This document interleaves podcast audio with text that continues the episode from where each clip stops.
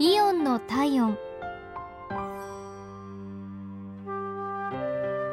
今日はザ・ビッグ昭島店のお客様からのお便りです。その日の日曜日は毎月恒例のセールでお店の駐車場はかなり混雑していました。ただでさえ混むセールに加えなんとあいにくの雨。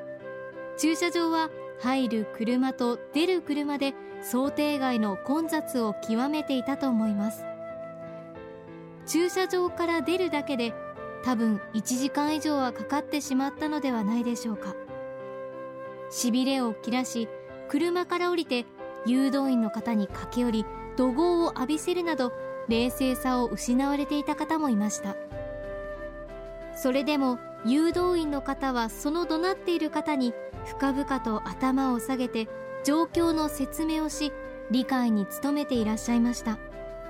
偉いなと感心しました。